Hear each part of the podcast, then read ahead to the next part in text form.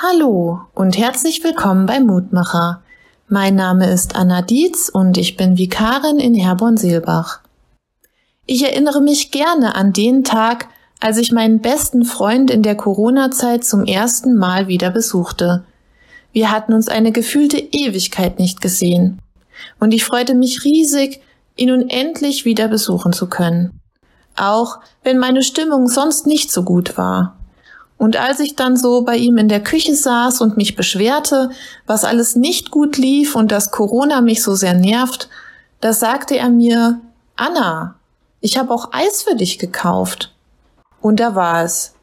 Dieses Gefühl von, da ist jemand, der mich lieb hat und der meine Eigenheiten kennt, der mir leckeres Eis besorgt, einfach nur, weil er mir eine Freude machen will. Und das ohne Aufforderung. Was für eine wundervolle Überraschung. Der heutige Losungstext lautet, Und es geschah, als Jesus mit ihnen zu Tisch saß, nahm er das Brot, dankte, brach's und gab's ihnen. Da wurden ihre Augen geöffnet und sie erkannten ihn. Lukas 24, Verse 30 und 31.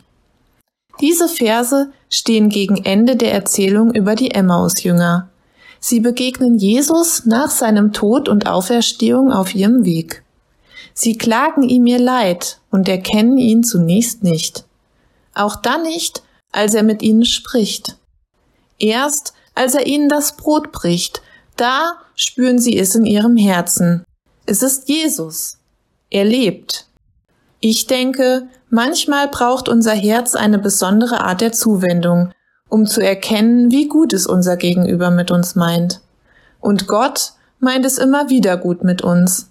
Er wendet sich uns zu und macht sich auf die unterschiedlichsten Weisen bemerkbar. Manchmal erkennen wir es auch gar nicht. Und manchmal braucht es nur einen einfachen Satz wie Ich hab Eis für dich gekauft. Ich lade dich noch ein, mit mir zu beten. Lieber Herr Jesus Christus, Du begegnest uns oft in anderen Menschen und meinst es gut mit uns. Manchmal nehmen wir die gut gemeinten Worte unserer Mitmenschen aber gar nicht richtig wahr. Dann braucht es eine Art Zeichen, um zu spüren, dass du mit uns sprichst. Hilf uns, dass wir dich immer wieder im Kleinen und in unserem Nächsten erkennen können. Und lass uns spüren, dass du bei uns bist.